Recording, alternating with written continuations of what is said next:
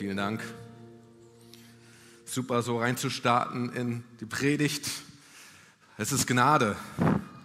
Es ist wirklich Gnade. Und manchmal, wenn wir die Predigt hören, denken wir, okay, was kann ich mitnehmen? Und das ist eine super Sache, dass du so denkst, was kann ich mitnehmen? Was kann ich tun? Aber er wirkt zuerst. Er wirkt zuerst durch dich.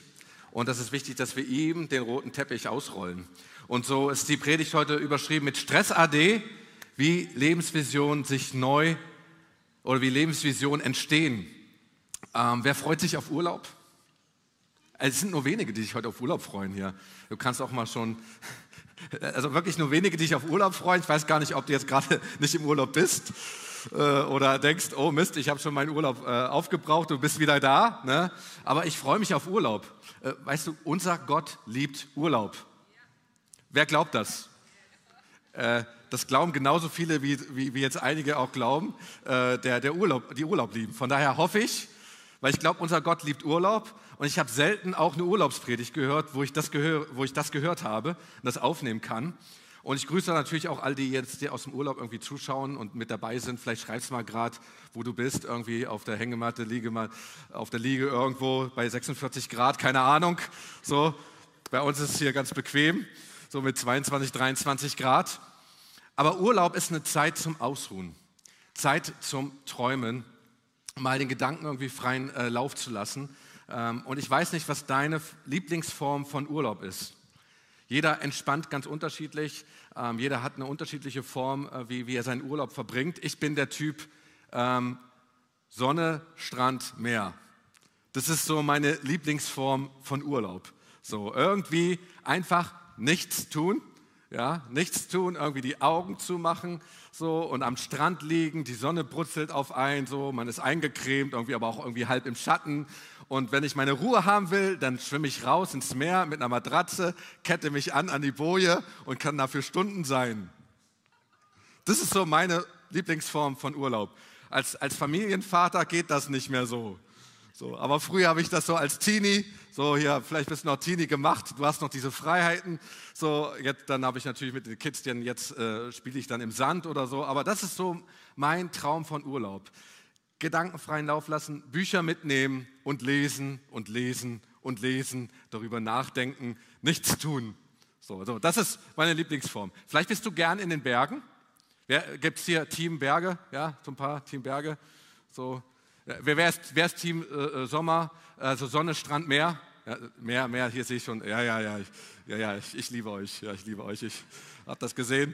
So, das ist, das ist das, was wir, wie wir halt entspannen. Ähm, nun, wenn wir in die Bibel schauen, waren Ruhezeiten von Anfang an geplant. Ähm, wir sehen den siebten Tag, der Tag des Ruhens, äh, der Schabbat, so wie wir heute auch Sonntag äh, feiern im übertragenen Sinne. Dann die Feste, von denen wir lesen, die Gott gegeben hat. Nicht nur gegeben hat, er hat sie sogar geboten. Und er hat auch geboten, sich da auszuruhen. Das ist ganz spannend, wo, wo Gott, wie, sage ich mal, wie, wie ein Vater sagt, ihr müsst euch freuen. Ihr dürft nicht arbeiten in dieser Zeit. Das ist ganz spannend, diese Feste einfach mal zu sehen, auch im Alten Testament, im Alten Bund, wie wir das einfach da lesen. Wie ein Arzt, der präventiv irgendwie Ruhe verordnet, ja, damit man wieder entspannen kann, damit neue Visionen entstehen können. Und unser Leben ist ja häufig eine Achterbahn. Es gibt wirklich Höhen, es gibt Tiefen, Up and Downs. Und ähm, es gibt gute und es gibt schlechte Nachrichten. Und für, für unsere Leistungsgesellschaft, und ich sage so ganz bewusst, wir sind in einer Leistungsgesellschaft, gibt es eigentlich nur Ups. Eigentlich nur Hochs. Du musst irgendwie Leistung bringen auf hohem Niveau. Da, da gibt es diese Downs eigentlich gar nicht. Es gibt eigentlich fast nur Ups. Ähm, aber Gottes Reich ist keine Leistungsgesellschaft. Ja, Gottes, Gottes Reich ist keine Leistungsgesellschaft. Ich hätte jetzt irgendwie einen Amen erwartet. Weil, weil bei Gott gibt es nicht nur Ups, bei Gott gibt es auch Downs. Wir suchen ja in unserem Leben so die echten Gewinnertypen und auf die setzen wir. Leute, die Erfolg haben, auch auf Instagram oder auf Social Media, da gucken wir hin. Die haben das Erfolgspatent, die haben das Rezept, wie sie wissen, wie sie leben. Und da schauen wir hin. So, aber wenn wir, wenn wir äh, in, in, das Wort Gottes schauen oder wenn wir den Sohn Gottes anschauen, ähm, Er ist gekommen, um zu suchen und zu retten, was verloren ist. Lukas 19, Vers 10. Das heißt, Jesus liebt Loser. Gott sei Dank, ja, ist für mich auch eine Chance. Jesus liebt Loser. Also auch wenn du manchmal denkst, du kannst gar nicht zu Jesus kommen oder nur wenn dein Leben irgendwie perfekt ist, hey, du kannst kommen, wenn dein Leben zerbrochen ist, weil er ist gekommen, um zu suchen und zu retten, was verloren ist. So, auch, auch, auch wenn Leute sagen, ich, ich meine, ich bin ja auch als Jugendpastor unterwegs, dann wird, gibt es dieses Schimpfwort, du Opfer. Ja? Boah, so richtig. Jesus war, ist und war das Opfer, das vollbracht worden ist. Er, er, weiß genau, wie du dich fühlst und er nimmt dich an, er liebt dich. Er ist für dich zum Opfer geworden. So. Das ist, wenn wir so diese Leistungsgesellschaft sehen, die Ups und sagen, hey, das sind die Heroes, das sind die Gewinner und das sind die Loser. Jesus kommt auf dich zu und umarmt dich und sagt, ich bin für dich gekommen. So, und damit du, damit du Leben hast in Fülle. Und natürlich ist er für die Gewinner gekommen. Aber die Gewinner sehen wir auch in der Bibel, auch in der Diskussion, die mit Fragen mit Jesus kommen, äh, die mit Fragen zu Jesus kommen, die, die haben das manchmal nicht so begriffen. Das ist ihr Problem eigentlich in der ganzen Bibel. Problem ist nicht, dass Jesus sie nicht liebt. Jesus liebt sie von ganzem Herzen, aber sie haben nicht begriffen, wie Jesus sie liebt und wie sie sein können. Und da ist auf einmal Freiheit und da können auf einmal Lebensvisionen entstehen. Und die Gefahr ist, dass wir wirklich ähm, Gott als einen Oberlehrer sehen. Und es gab ja auch Zeugnisse letzten Freitag.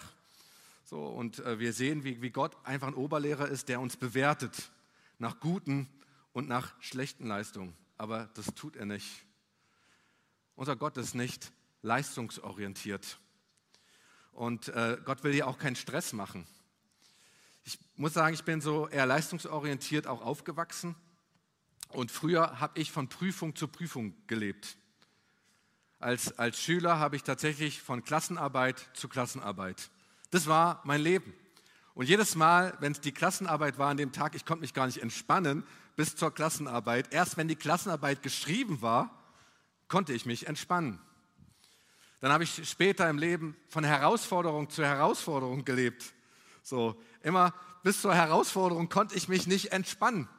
So, weil ich war herausgefordert auch. Ich war irgendwie innerlich aufgeladen, energiegeladen. Das musste irgendwie vorbei sein. Als ich dann ähm, reinkam in den, in den Job des Pastors, war die Predigt eine, für mich eine riesengroße Herkulesaufgabe. So, und dann lebte ich von Predigt zu Predigt und war aufgeregt. So, und hatte die Spannung innerlich. So, und das war so mein Leben. Erst nach der Predigt konnte ich mich entspannen. Ist schlimm, oder? Also ich, ich, ich finde das schlimm. So, heute bin ich entspannt. So, natürlich bin ich hier und wir noch hier und da ein bisschen angespannt und aufgeregt. Aber wenn wir unser Leben nur gestalten von Herausforderung zu Herausforderung, können wir gar nicht Gott in dem Ganzen erleben. Können wir gar nicht die Zeiten erleben, wo Entspannung kommt, wo Ruhe kommt und aus dieser Ruhe heraus einfach agieren. Und ich, ich bin so beschenkt einfach damals mit, mit, mit einer weisen, mit meiner weisen Tante Lieselotte. Ja, und so sah sie auch aus. So, ich wünsche dir immer eine Tante Lieselotte irgendwie in deinem Leben, die dann schon damals zu mir sagte, Junge, nimm dir Zeit und nicht das Leben. Was für eine weise Frau. Ich war ständig in Eile. Ständig habe ich mich irgendwie bewegt, von Herausforderung zu Herausforderung. Das, was ich irgendwie alles machen will, das, was ich irgendwie alles umsetzen will, von Leistung zu Leistung. Aber Gott will nicht, dass wir Leistung bringen, Gott will, dass wir leben. So, und das ist das ist die Fülle. Das ist auch das, wenn wir in, in, an Urlaub denken. Und ähm, wir brauchen eine Pause. Auch eine Pause, wo wir einfach ähm, eine Zeit haben, nachdenken, wo wir Gedanken einfach auch mal schweifen lassen können, ähm, wo unser Herz auch einfach mal durchatmen kann. Was mache ich eigentlich? Was ist mein Ziel? Bin ich überhaupt noch auf dem richtigen Weg? Spüre ich die Liebe Gottes in meinem Leben? Ist vielleicht dieses Gespür oder dieses Gefühl oder der Gott nachzujagen vielleicht verloren gegangen? Habe ich vielleicht eine falsche Abzweigung genommen in meinem Leben? Wir brauchen die Zeiten, in denen wir unsere Träume und unsere Visionen auch erneuern. Bin ich überhaupt noch im richtigen Tempo? Ja, ich äh, erlebe oft, dass Menschen sagen, boah, Gott hat zu mir gesprochen, was ich mal tun werde. Und dann habe ich gesagt, hat er dir auch gesagt, wann? Weil sie wollen es alles manchmal sofort tun. Und nun bin ich ja ein bisschen erfahrener als vor 10, 15 Jahren. Und ich, wenn, wenn Leute mir so ihre Vision sagen, weiß ich ganz genau, oh, das ist gar nicht so erreichbar in einer kurzen Spanne von Zeit. Hat dir Gott wenigstens gesagt, wann? Aber er hat schon mal einen Ausblick gegeben, wo wir diese Lebensvision auch einfach wieder erneuern können. Und wenn wir so zur Ruhe kommen, dann werden uns viele Dinge bewusst. Ich glaube auch manchmal so ein, das Hamsterrad, in dem wir einfach drin sind, das bleibt auch mal still. Ähm, und wenn wir vielleicht in Urlaub gehen, ist es ein Unterschied, ob wir in Urlaub gehen oder ob wir auf der Flucht sind. Manchmal sagen wir, haben wir irgendwie die Schnauze voll von allem, von unserem Chef, vielleicht auch von Gott und vielleicht auch von Kirche und dann sagen wir, oh, ich muss irgendwie mal weg. Ja, das ist Flucht, das ist nicht Urlaub. Wir gehen noch mal so ein bisschen noch ein bisschen rein, was das eigentlich bedeutet für unser Leben. Aber es ist nicht, mein, mein, mein, mein, meine, mein Impuls heute für dich ist, mach nicht von Gott Urlaub, mach mit Gott Urlaub. Sei nicht auf der Flucht, wenn du Urlaub machst und leg irgendwie alles beiseite, hey, sondern nimm ihn mit auf dieser Reise. So. Schauen wir vielleicht mal zu Jesus. Und die Frage ist, hat Jesus überhaupt Urlaub gemacht? Jesus am See Genezareth mit Badeshorts irgendwie, ne, ein Foto auf Instagram und Social Media. Hashtag God Sun in the Sun, keine Ahnung. So, können wir uns von Jesus gar nicht so vorstellen. So. Aber ähm, lesen wir auch nicht so. Aber was uns so überliefert ist, dass Jesus Pausen gemacht hat. 40 Tage hat er gebetet und gefastet. Okay, das magst du vielleicht jetzt nicht so als Urlaub betrachten.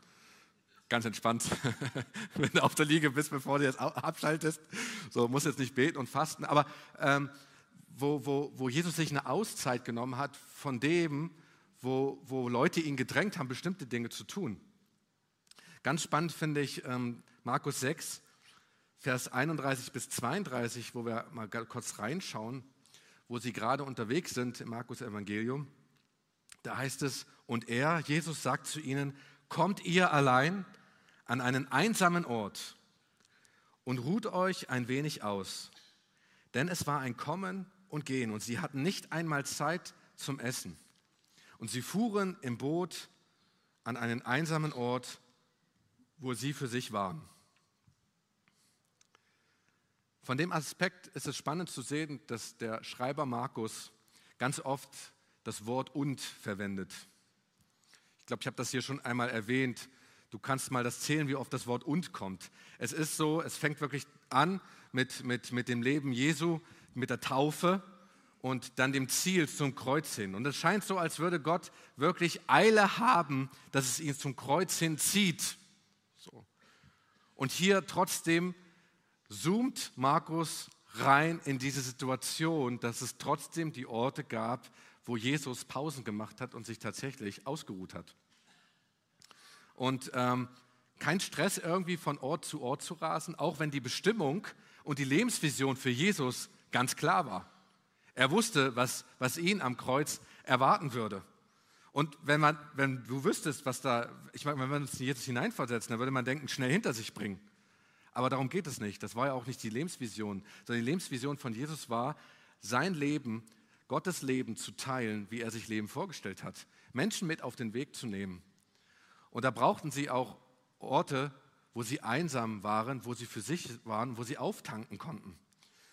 Und natürlich gibt es Zeiten, in denen es richtig abgeht und wo vielleicht Gott auch von uns auch manchmal alles fordert, wo wir merken, da müssen wir ran, wo wir merken, okay, da sind wir, da müssen wir einen Schritt über unseren Schatten irgendwie gehen.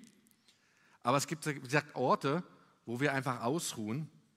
Und wenn wir dieses Beispiel von Markus lesen, dann ist es so, als sie dann an diesem Ufer ankamen, waren so viele Menschen da.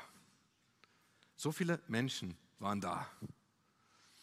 Und ein paar Verse später lesen wir, dass die Menschen da waren, Jesus predigt und dann wollen die Jünger sie wegschicken. Sie wollen dann eigentlich dann auch wieder ihre Ruhe haben. Aber was sagt Jesus dann? Ich meine, das ist Vers 37, ich muss nochmal nachgucken, ja, Vers 37. Da sagt er, gebt ihr ihnen zu essen. Gebt ihr ihnen zu essen.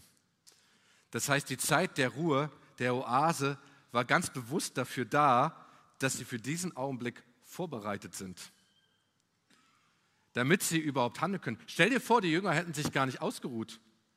Die hätten Vollgas gegeben. Er sagt, oh, Jesus, jetzt haben wir es erlebt, jetzt können wir wirklich, jetzt können wir von Ort zu Ort rasen. Die hätten gar nicht mehr gekonnt.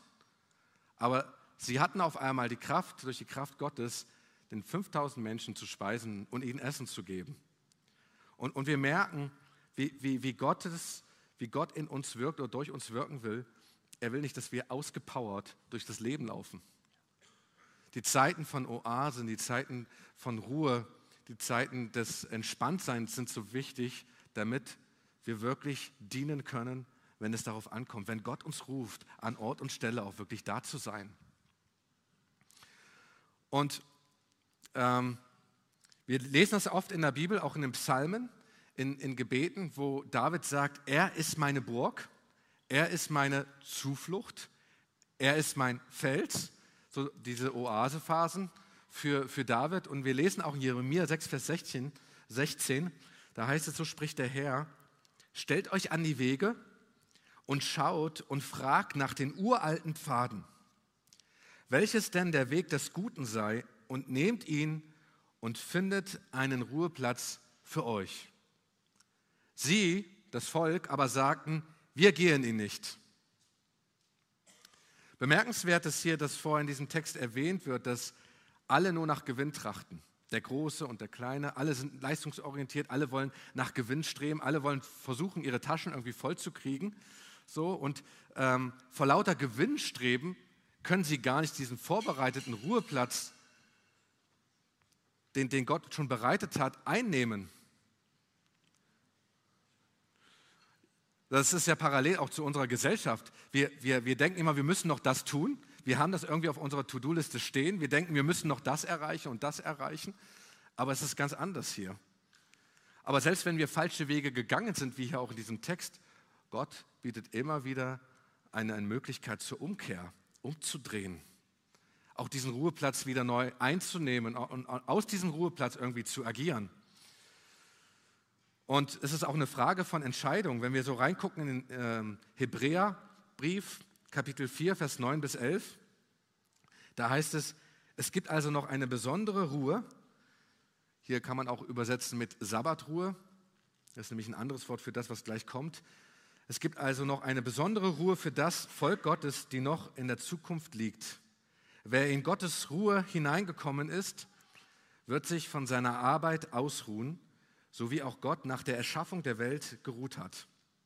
Deshalb wollen wir uns bemühen, in diese Ruhe hineinzukommen, um nicht wie sie durch den gleichen Ungehorsam vom Weg abzukommen.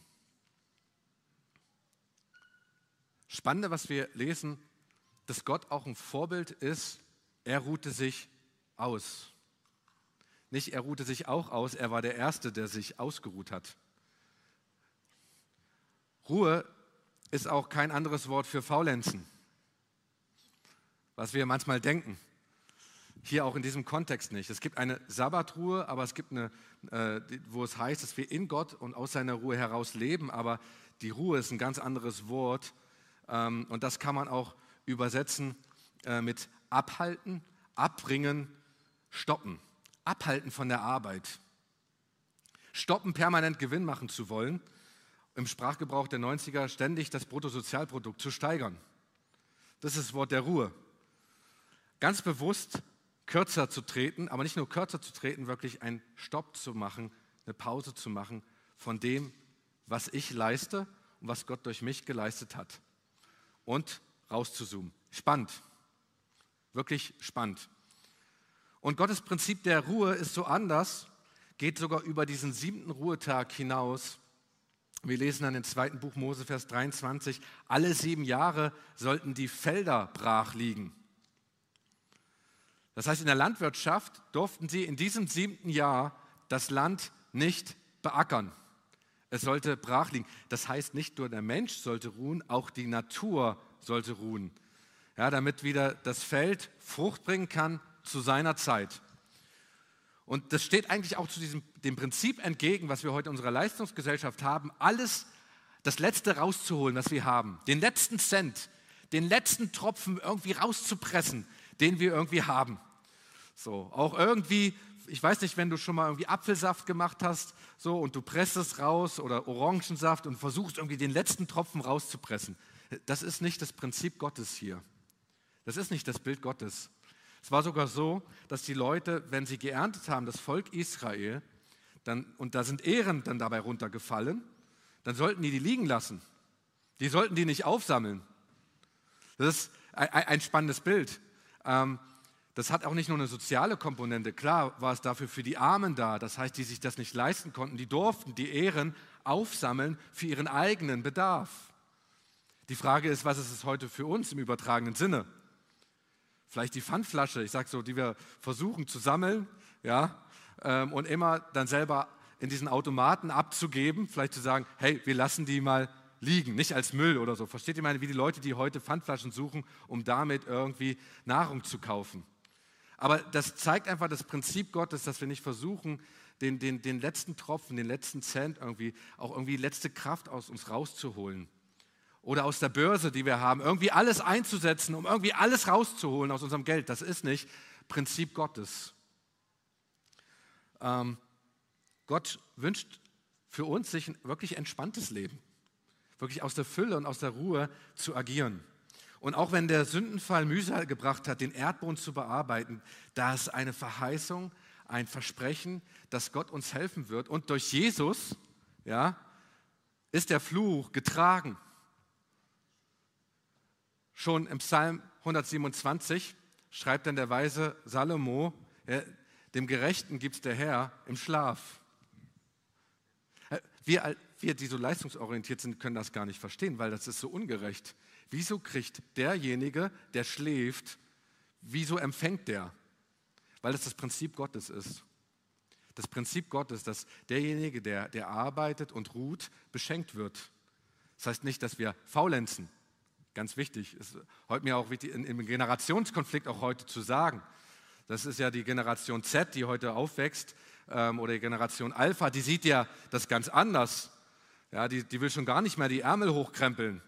Sorry, wenn ich jetzt ein paar Leuten jetzt zu nahe trete. So, das ist ja wirklich ein Generationenkonflikt, dass die, die Älteren sagen, du musst die Ärmel hochkrempeln, ne? du musst schaffe, schaffe Häusle bauen. So, und die anderen sagen, das ist mir zu viel gewesen, was meine Eltern oder, oder Großeltern geleistet haben. Es geht nicht darum, dass das Pendel komplett irgendwie auf die andere Seite, auf Faulenzen umschlägt. Sicherlich können wir von dieser Generation was lernen, dass wir vielleicht zurückkehren zu der Ordnung und zu der Ruhe, zu dem Prinzip Gottes, ähm, was er schon für uns von Anfang an gegeben hat. Und so ist es der Wunsch Gottes, dass du aus einer Ruhe und Gelassenheit agierst. Stress ist keine Frucht des Geistes. Auch wenn wir manchmal so tun, auch im christlichen Kontext. Ja, du, musst, du musst gestresst, wenn du gestresst bist, bist du fleißig. Hey, dann leistest du etwas. Ja, aber, aber Stress ist keine Frucht des Geistes. Hat auch nicht Paulus vergessen, als er einen Galaterbrief geschrieben hat oder irgendwie nochmal nach, nachgetragen. Um ein anderes Thema über die Frucht des Geistes nachzudenken, weil zwei Früchte trägt er nochmal irgendwo nach in den anderen Briefen. Aber Stress hat er nicht nachgetragen, sondern sich wirklich aus der Ruhe Gottes zu agieren. Gottes Wille ist nicht Rastlosigkeit, sondern Ruhe. Gottes, Gottes, Gottes Wille ist nicht Arbeit, sondern Ankommen. Das steht in ganz Kontrast zu dem, was wir manchmal denken. Und wie gesagt, daher will ich dich aus diesem Prinzip her ermutigen, nicht von Gott Urlaub zu machen, sondern wirklich mit Gott Urlaub zu machen und dich darauf einzulassen. Ähm, weil unser Gott nicht leistungsorientiert ist, er ist herzensorientiert. Und der Salomo schrieb dann auch im Prediger 3, Verse 11 und 13, Gott hat allem auf dieser Welt schon im Voraus seine Zeit bestimmt. Er hat sogar die Ewigkeit in die Herzen der Menschen gelegt, aber sie sind nicht in der Lage, das Ausmaß des Wirkens Gottes zu erkennen. Sie durchschauen weder, wo es beginnt, noch wo es endet. Klammer auf, Salomo hat es selbst erfahren, deshalb schreibt es hier, Klammer zu. Dadurch wurde mir klar, dass es das Beste für den Menschen ist, sich zu freuen und das zu genießen, was er hat. Denn es ist ein Geschenk Gottes, wenn jemand isst und trinkt und sich über die Früchte seiner Arbeit freuen kann. Und ich habe gedacht, so, wenn wir in unsere Urlaubszeit gehen und der eine oder andere ein bisschen Zeit hat, so fünf, fünf Möglichkeiten, sich zu entspannen und diese Ruhe zu haben. So, wer, wer, wer will sie hören? Für euch, für euch. So. Weil diese Zeiten sind auch der Wille Gottes. Erste Zeit ist Zeit für Entspannung. Einfach mal die Zeit zu genießen, die man hat. So, ohne das Gefühl zu haben, dass die Uhr tickt. Kulturell was zu unternehmen, was sich einfach entspannt. Du weißt ganz genau, was dich entspannt. Ähm, wir haben auch schon darüber gesprochen, gerade am Anfang. Aber vielleicht auch mal die, die Schöpfung Gottes bewusst wahrzunehmen. Nicht nur im Vorbeigehen. So. Dieses Mal sind wir nicht im Urlaub ähm, am Sonne, Strand, Meer, sondern wir, wir wandern. Meine Frau liebt das. So, und ich lasse mich darauf ein. Und, und, und Gerhard, Gerhard meinte vorher, auch ein weiser Mann, sagte es mir, hey, Gideon, wenn du schaust, bleib stehen. So. Das ist Entspannung, ne? dass, wir, dass wir stehen bleiben, die, die Werke Gottes auch einfach mal genießen und schauen, was, was passiert. Ähm, wie entspanne ich mich, ist auch eine wichtige Frage. Als, früher habe ich auch mal gerne Computer gespielt, ne? aber als Familienvater habe ich das aufgegeben. Ich habe alle Spiele deinstalliert. Es gibt kein einziges Spiel auf meinem Computer, auf dem Smartphone. Ich habe kein einziges Spiel, ich glaube, seit Jahren auf dem, äh, auf dem Computer, auf dem Smartphone gespielt. Auch um nicht abgelenkt zu werden. Weil ich habe mich als Familienvater, äh, habe ich gelernt, anders zu entspannen, die Minuten. Mal mit meinen Kids kurz irgendwie unterwegs zu sein. sei es nur ganz kurz mal den Ball hin und her zu kicken, ohne gleich eine Stunde draus zu machen. So. Ich kann dir jetzt empfehlen, als Familienvater, ähm, das wirklich zu tun. Äh, zweite Zeit, ist Zeit fürs Nichtstun. Bewusst mal auch nichts zu tun. So wie der Acker sieben Jahre brach lag, vielleicht, dass du mal so brach liegst. Einfach nichts machst. Und einfach mal guckst, was passiert. Einfach nur in der Hängematte liegen. Und nicht an den Spruch denken äh, aus Sprüche 26, Vers 14, der mich damals, wie, äh, als ich im Bett lag, so, so hochschrecken ließ. Ne? Der Faule dreht sich äh, dreht sich im Bett wie die Tür in der Angel. Alles hat seine Zeit. So, ne? Aber Ruhe ist nicht faulenzen, ja, sondern wirklich aus der Ruhe zu agieren. Drittens, Zeit für ein gutes Buch zu haben. Für die Bibel, die einfach mal zu nehmen, auch ohne zu lesen, dass Gott zu dir sprechen muss. Auch mal zu gucken, was steht denn da einfach drinne. Es muss nicht die ganze Bibel sein. Die Bibel besteht aus 66 Büchern. Vielleicht nimmst du dir ein Buch raus, was du schon immer lesen wolltest. Ein Brief oder ein Buch, eine Geschichte. Abraham hatten wir gehört. Die Geschichte von Abraham ist ja sehr interessant. Einfach das mal zu lesen. Oder ein Buchtipp, äh, den, den ich habe, ähm, auch für, zu diesem Thema Ruhe, auch emotional, auch ein bisschen abzuschalten, heißt emotional gesund leiten von Pete Scazzero. Ich kann ihn sehr empfehlen. In der App übrigens habe ich dieses Buch markiert. Da kannst du einfach nachschauen und dieses Buch lesen. Nicht, weil du besser werden willst, sondern einfach mal darüber nachzudenken, weil er hinterfragt unsere Leistungsgesellschaft. Er hinterfragt unseren ganzen Lebensstil, Leistung zu bringen und sich wirklich und, äh, mal, mal anders zu denken und aus der Gelassenheit und Ruhe Gottes zu agieren. Das vierte ist Zeit für gute Gespräche. Auch einfach mal lange Gespräche zu führen mit Familie, mit Freunden, auch ohne Agenda. Nicht, jetzt müssen wir mal reden, Schatz, sondern einfach mal lange Gespräche zu führen. Das ist gut, auch im Urlaub, sich dafür Zeit zu nehmen. Weil gerade wenn ich das Thema habe, Lebensvision, oh, ich schreibe mir das irgendwie alles auf und jetzt muss ich das irgendwie planen, sondern wirklich gute Gespräche, vielleicht mit deinem Nachbarn, lange nicht mehr gesprochen, vielleicht mal wieder ganz neu am Zaun zu stehen und irgendwie zu quatschen. Der fünfte, der fünfte Punkt ist Zeit zum Schreiben und Aufschreiben, zum Träumen guter Gedanken. Boah. Was macht mich wirklich glücklich? Was macht meine Familie glücklich?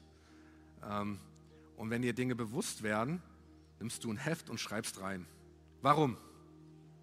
Warum schreibt man rein? Weil, weil sonst hast du den Stress, dass du immer daran denken musst. Ich schreibe mir, äh, meine Frau sagt manchmal, Gia, warum machst du? Ich sage, ich schreibe mir das auf, einfach, dann ist es weg. Es ist einfach äh, es ist getan. So, ne? Deshalb schreiben wir uns Dinge auf, dass dann, wenn wir wieder dabei sind, Dinge auch in unserem Leben zu ordnen und zu sortieren, zu gucken, was habe ich denn eigentlich geschrieben. Und es ist spannend, aus dieser Perspektive zu, zurückzuschauen, was eigentlich passiert ist, wo Gott gesprochen hat. Nun weiß ich, dass das einfach ein Prozess ist, der nicht so einfach ist umzusetzen. Und ähm, wir, wir kennen das, das, das von Jesus, dass er in Matthäus 7 sagt, hey, mein treuer Knecht ist, der die, meine Worte hört und sie tut. Und weil es so kompliziert ist mit dem Hören und dem Tun, hat sich Benjamin Bloom, ein, ein, ein Lernpsychologe, sich Gedanken gemacht, hat gemerkt, okay, wir brauchen nicht nur zwei Schritte, wir brauchen fünf Schritte. Aber an sich ist es genau das Gleiche. Und diese Schritte will ich dir einfach nochmal ans Herz legen für die Umsetzung, weil sie helfen, das Stück für Stück in dein Leben zu verinnerlichen. Und der erste Schritt ist, aufmerksam werden. Das ist das vielleicht, was du auch gerade tust. Du wirst aufmerksam in der Predigt, du merkst, boah, ähm, da ist etwas in meinem Leben, da bin ich einfach viel zu leistungsorientiert. Ich, ich, ich jumpe nur irgendwie von Herausforderung zu Herausforderung. Ich jumpe nur von Auftrag zu Auftrag. Ich komme überhaupt nicht zur Ruhe und du merkst in deinem Leben, ich werde aufmerksam, das ist nicht in Ordnung. Das, das muss sich in meinem Leben ändern. Der zweite Schritt ist zu reagieren. Zu, zu gucken, hey, bin ich überhaupt etwas bereit, bin ich überhaupt bereit, etwas zu ändern? Vielleicht auch eine Entscheidung zu treffen, zu reagieren. Und der dritte Schritt ist, es als einen Wert anzuerkennen in meinem Leben, dass ich sage, boah, das will ich wirklich implementieren, dass es ein bleibender Wert wird in meinem Leben. Das Ruhen oder Ausruhen oder das Urlaub, das bewusst gelebt wird in meinem Leben. So nach diesen drei Schritten kommt, bis dahin sind wir meistens gut. Vielleicht hast du auch all diese drei Schritte irgendwie schon bist du jetzt da, aber jetzt geht es darum, die wirklich umzusetzen. Und der vierte Schritt ist, es zur Priorität zu machen. Zu sagen, hey, wenn ich Urlaub habe, ich fange an zu planen. Ich fange an, bewusst mir eine Zeit zu nehmen, bevor ich in Urlaub gehe. Ich war ein Typ, ich bringe einfach ein Beispiel hier, damit es dir ein bisschen hilft. Ähm, der hat immer bis zur letzten Kante, bis zur letzten Minute gearbeitet ja, bis 23.59 Uhr gefühlt und mit 0 Uhr Urlaub. Und dann bin ich irgendwie, habe ich meinen Koffer gepackt, auch wenn ich irgendwie auf Reisen unterwegs war in Amerika und bin irgendwie äh, dann, dann zum Flughafen gefahren. Ich saß dann im Flieger und dachte irgendwie, was tust du hier eigentlich? Ich habe gar nicht realisiert, dass ich jetzt eine große Reise mache, dass ich unterwegs bin. So. Deshalb ist es wichtig, das zur Priorität zu machen den Urlaub auch schon zu planen oder Ruhezeiten ganz bewusst zu planen. Heute plane ich auch meinen freien Tag hin. Also ich gucke nicht ungefähr, dass ich sage, okay, mein freier Tag ist der Montag, ich stürze da irgendwie rein, sondern ich weiß ganz genau, den bereite ich irgendwie vor, weil ich will nicht abgefragt in diesen, diesen freien Tag reingehen. Auch will ich nicht abgefragt und ausgepowert irgendwie in, in den Urlaub gehen, sondern es geht ja wirklich darum, dass wir Gedanken frei fließen können. Ähm, Kurt Tucholsky hat mal gesagt, Leben heißt Aussuchen. Aussuchen heißt auch, wenn wir Dinge zur Priorität machen, dass wir zu bestimmten Dingen auch einfach Nein sagen. Nicht zu allem Ja. Bewusst, bewusst zu anderen Dingen Nein sagen. Nein zu gewissen Möglichkeiten, Nein zu gewissen Chancen, damit ich überhaupt ruhen kann. Wer Ja sagt zu allen Chancen, zu allen Möglichkeiten, der wird nie ruhen. So, aber wenn du, wenn du Ja sagst zu einem Ruhetag oder Ja zum Ausruhen, musst du Nein zu anderen Dingen sagen. Nein, dass du permanent erreichbar bist. So, nein, nein, dass dein Chef dich irgendwie immer erreicht oder so. Nein, dass du deinen Rechner vielleicht äh, anmachst oder so. Das ist, das ist eine Entscheidung. Also wer Ja sagt, sagt Nein zu gewissen anderen Dingen. Und der fünfte Schritt, und das ist eigentlich der wichtigste Schritt, ist das Verinnerlichen. Dieses Verinnerlichen das dauert nicht Stunden, das dauert nicht Tage, es dauert manchmal Wochen, es dauert Monate, es dauert Jahre. Ich hoffe, du bist jetzt nicht entmutigt.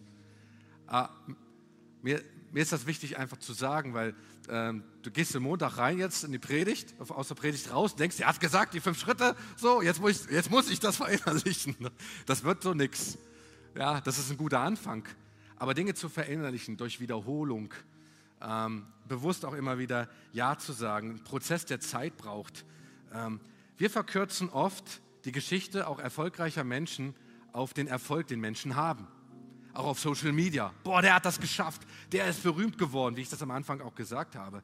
Aber wir, wir sehen gar nicht die Zeit, dass bestimmte Dinge Jahre gebraucht haben, dass es Prozesse gab im Leben der Menschen, die Jahre gebraucht haben. Der Apostel Paulus, Sind wir nicht begeistert von Apostel Paulus, was er alles getan hat, wenn wir die Apostelgeschichte lesen? Ist übrigens ein gutes Buch, was man lesen kann im Urlaub. Ähm, was hat er nicht geleistet? Er hat sich entschieden für Jesus, da war er 31 Jahre alt. Circa drei Jahre später ist er, ähm, ist er Petrus und Jakobus begegnet in Jerusalem. So.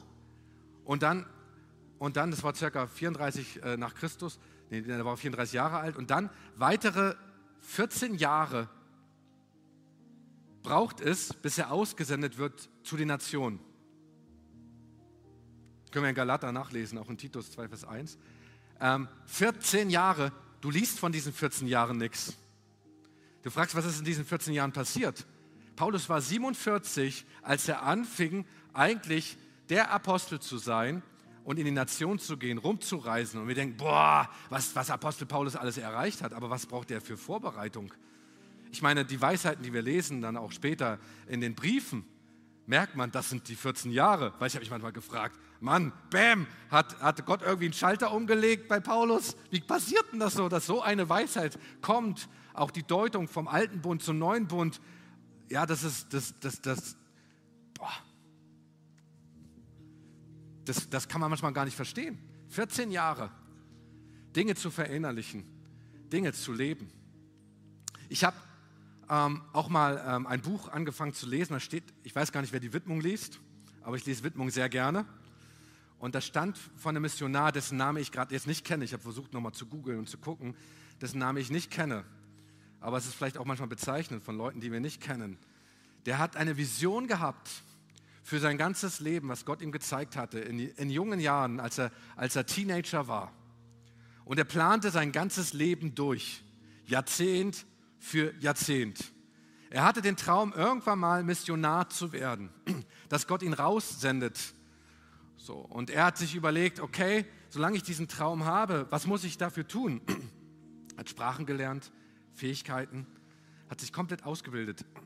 Dann war er 30, dann war er 40, dann war er 50 und mit Mitte 50 ist er rausgegangen und sein ganzes Leben, all das, was, was Gott in ihn hinein, hat sich ausgerollt und hat Erfolge gehabt, wie ein Missionar nie Erfolg gehabt hat in dieser Region. Ich glaube, das war Afrika oder Südostasien, wo das passiert ist. Ein Stamm, den niemand kannte. Und das ist spannend, wie Gott manchmal so Geschichte schreibt, so wie Dinge vorbereitet. Ich, ich habe mir gedacht, ja, was ist denn, wenn er zwischendurch gestorben wäre? Alles umsonst. Der hat die Ruhe weggehabt, weil er wusste, Gott begleitet ihn in seinem Leben, weil er wusste, es gibt der Zeitpunkt, wo Gott etwas ausrollen wird in seinem Leben. Und ich finde das so krass, weil oft bestimmt Ungeduld unser Leben, dass wenn Gott uns Dinge zeigt oder wenn wir durch prophetische Worte etwas erreichen, denken, wir müssen es sofort tun. Es ist super, gehorsam zu sein. Aber manchmal ist einfach auch innezuhalten, zu, zu Gott zu fragen, Herr Gott, wann willst du das überhaupt tun in meinem Leben? Und aus diesem Aspekt will ich einfach nochmal die, die Aufforderung Jesu nochmal lesen aus Markus 6, Vers 31. Kommt ihr allein an einen einsamen Ort und ruht ein wenig aus. Und Jeremia 6, Vers 16, stellt euch an die Wege und schaut und fragt nach den uralten Pfaden, welches denn der Weg des Guten sei, und nehmt ihn und findet einen Ruheplatz für euch.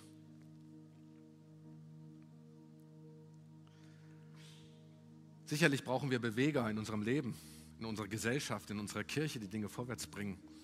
Aber wir brauchen Beweger mit Substanz, die aus der Ruhe Gottes agieren.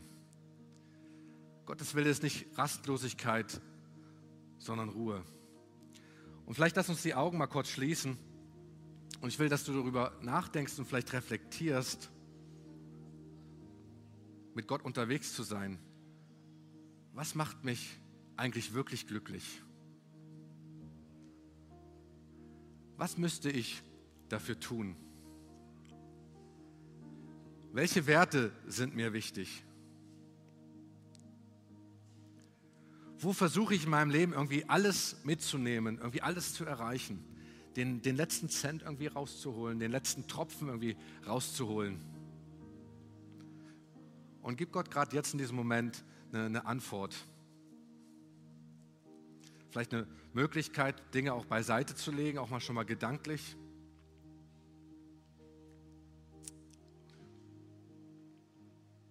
Vater, ich danke dir, dass du hier bist, gerade in diesem Augenblick. Herr, und das ist so gut zu verstehen, dass wir nichts leisten müssten. Herr, du bist genug in unserem Leben. Und gerade jetzt bete ich für Menschen, Herr, die damit strugglen, auch die von Auftrag zu Auftrag leben, von Herausforderung zu Herausforderung. Herr, die permanent angespannt im Leben sind, merken, was es bedeutet, sich zu entspannen in dir, aber auch zu entspannen im Leben. Herr, zu wissen, was es bedeutet, dass du nicht leistungsorientiert bist, sondern herzensorientiert.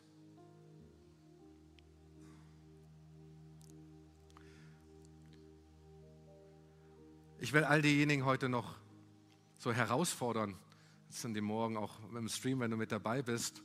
Vielleicht hast du noch nie eine Entscheidung für Gott getroffen. Und in Gott finden wir Ruhe. Er macht uns komplett. Das ist überhaupt der erste Schritt, dass wir wahres Entspanntsein wirklich erleben.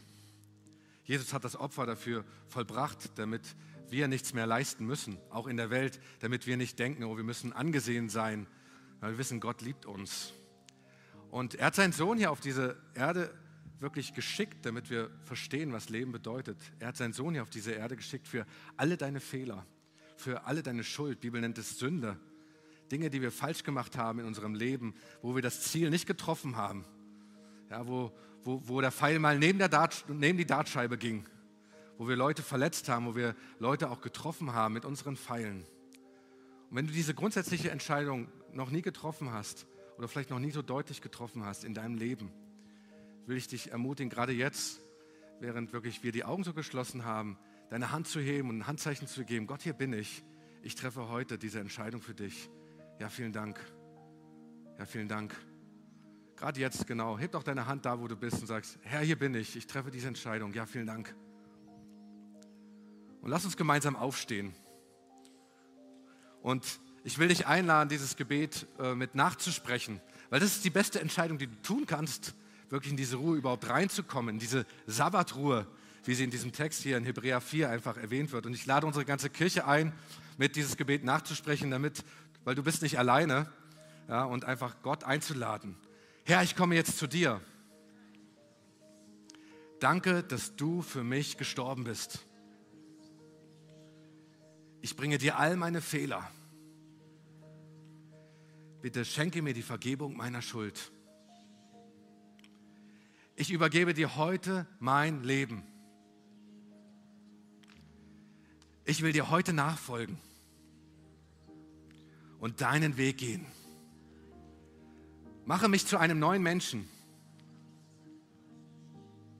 Ich empfange jetzt dein göttliches Leben und bekenne mit meinem Mund, Jesus Christus, du bist mein Herr. Amen. So, das ist ja.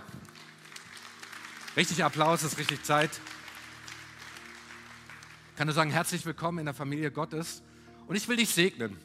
Auch dort, wo du bist, auch äh, gerade wo du mit äh, online dabei bist, auch für deinen Urlaub, so dass Gott uns einfach begegnet. Und so segne ich dich mit Kraft Gottes aus der Höhe, dass er dir begegnet überall, wo du hingehst, dass du ruhen kannst, dass du diesen Wert von Ruhe ganz neu erkennst, dass du aus der Gelassenheit agieren kannst. Ich segne dich für deinen Urlaub mit Familie, überall, wohin du bist. Ich, ich segne dich mit Bewahrung. Gott schütze dich im Namen des Vaters, des Sohnes und des Heiligen Geistes. Amen.